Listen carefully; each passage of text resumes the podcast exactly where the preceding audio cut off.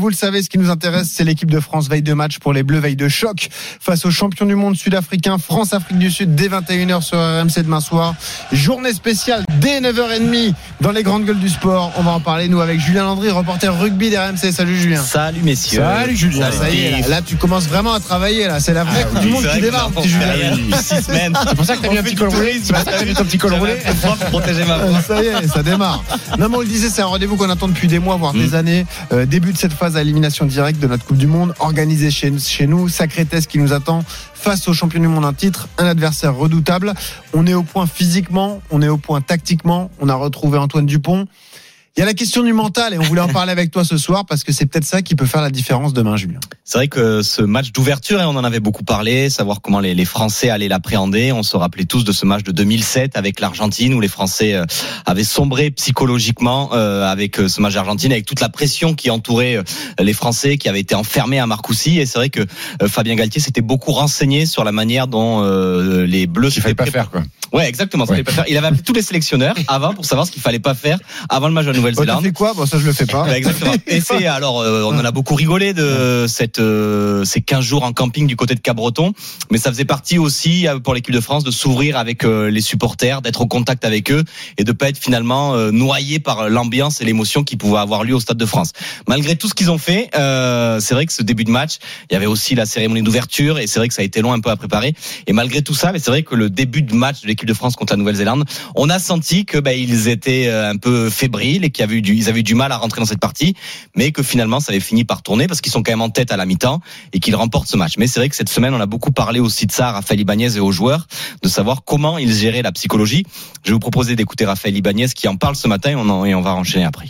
Depuis le début de la compétition, même depuis 4 ans, chaque début de semaine est consacré à une analyse, un débrief de la rencontre jouée sur le plan évidemment de l'analyse technique, euh, rugby, mais aussi sur l'aspect mental. En ce sens, on a deux personnes, deux ressources qui sont euh, essentielles dans notre dispositif. Roberta et Michael qui, euh, qui sont avec nous euh, régulièrement et qui essaient d'anticiper euh, les, les, les différents, euh, différents types de scénarios que l'on pourrait, euh, que l'on pourrait envisager par rapport à cette notion un peu de, de stress euh, lors du match d'ouverture. Cette fois-ci, peut-être que le contexte est un peu différent. Je pense aussi lorsqu'on fait référence à ce que Rassi Erasmus a- mis en avant, notamment euh, les, les 60 millions de Sud-Africains qui vont, qui vont les, soutenir, je pense que nous aussi, euh, on a quand même un atout qui est euh, de jouer au Stade de France avec un public qui va être là pour, pour vibrer, accompagner, supporter, encourager no- notre équipe. Je crois qu'il y a une vraie évolution aussi à ce niveau-là. On sent que le public a envie d'aider les joueurs, de soutenir l'équipe quand il s'agit de défendre la ligne dans les situations dangereuses. Et ça, c'est assez remarquable. C'est une évolution qui me paraît super intéressante pour que notre équipe continue à se développer.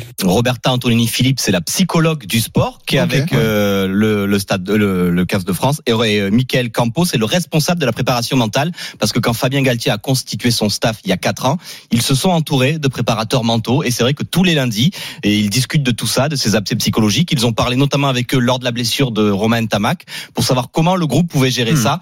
Donc c'est une donnée dont le 15 de France a pris l'importance et en tout cas, il travaille énormément Oui, dessus. Comme, comme une sorte de, de, de, de cellule, un peu après un drame. euh, Ouais. Tamac, hop, on crée une petite cellule, Exactement. on va parler. Stephen, c'est c'est le sujet intéressant, c'est que on y pense depuis la fin de la dernière Coupe du Monde en 2019. On est centré sur ce moment, les phases à élimination directe. Ça fait 15 semaines désormais que les joueurs sont ensemble. Ils pensent à ce moment eux aussi.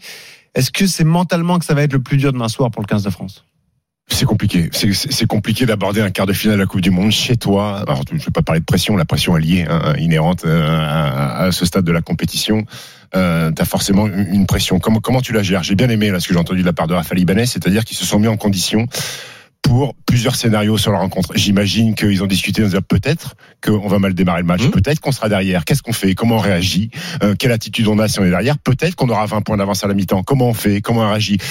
Tout- tous les cas ont, ont- ont dû être étudiés et, et c'est bien. Et je me dis que je sais pas s'il y a déjà eu dans cette histoire de, de, de- du 15 de France euh, autant de, de, de choses mises en place autour de l'équipe, que ça soit le staff, que ça soit euh, euh, le top 14, la fédération qui a tout fait en sorte pour mettre en avant le 15 de France pour cette Coupe du Monde. Le niveau de cette équipe-là, euh, qui est fantastique, et on va pas débattre sur si c'est la plus belle équipe de France de l'histoire ou pas, mais elle est quand même euh, de, de- tout là-haut.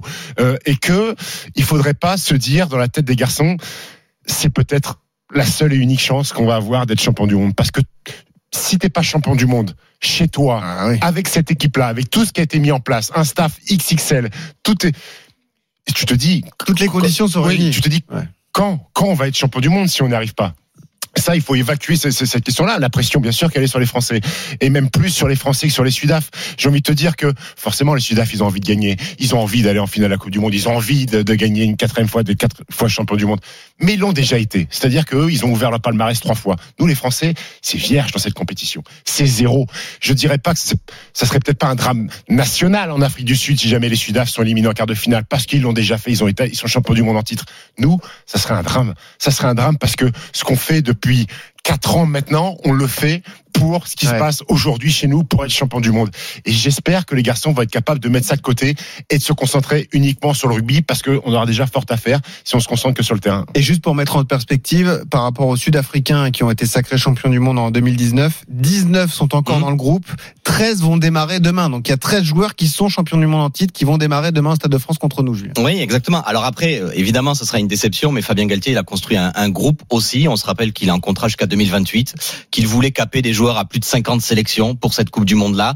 Et que c'est vrai que le groupe, il est, il est jeune, hein, quand on compare Oui, oui, avec euh, l'Afrique du Sud ou la Nouvelle-Zélande. C'est des Français. Alors, ils ont l'expérience de la Coupe d'Europe, du top 14, les Toulousains, les Rochelais. Ils en ont gagné beaucoup de titres, mais c'est vrai qu'au niveau international, c'est rare. Et que c'est vrai que la construction de cette équipe-là, elle va peut-être prendre, euh, ils seront peut-être pas champions du monde là, mais ils vont avoir euh, pris beaucoup d'expérience aussi pour dans quatre ans.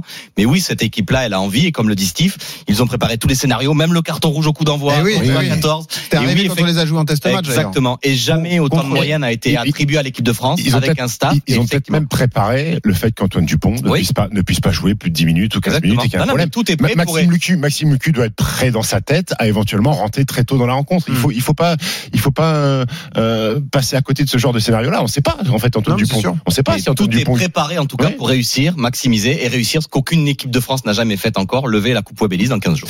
Merci Julien. Bonne soirée Merci, à toi. Julien. Bonne soirée. bien. Ouais. Journée spéciale sur RMC. On va regarder euh, Non, ce petit, petit quart de finale de Ah Coupe oui, du Monde. Ça au Bedford, rue Princesse. Ouais. Non, non. Mise au vert, Julien, hein, ce soir. vert. Ouais, ouais. Calme, ce soir, Tranquille ce soir. Tu fêteras ça demain soir. Évidemment. Quand ce sera fait. Au pouce au crime. Il y a la photo de Julien Landry à l'entrée du pouce Ah, au crime. J'imagine, oui. One Ça team. m'étonne pas. Euh, Et bizarrement, celle d'à côté, c'est Wilfried. Oui, exact. Merci Julien, bonne soirée. On reparle de rugby à 20h dans le Money Time.